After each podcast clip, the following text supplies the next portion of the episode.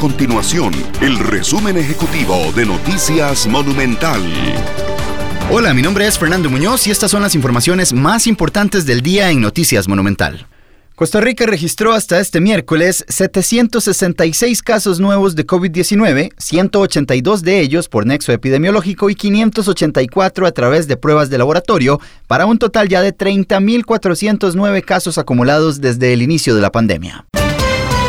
Además, el Instituto Costarricense de Turismo confirmó que a partir del próximo primero de septiembre el país abrirá gradualmente sus fronteras aéreas a recibir turistas provenientes de los Estados Unidos.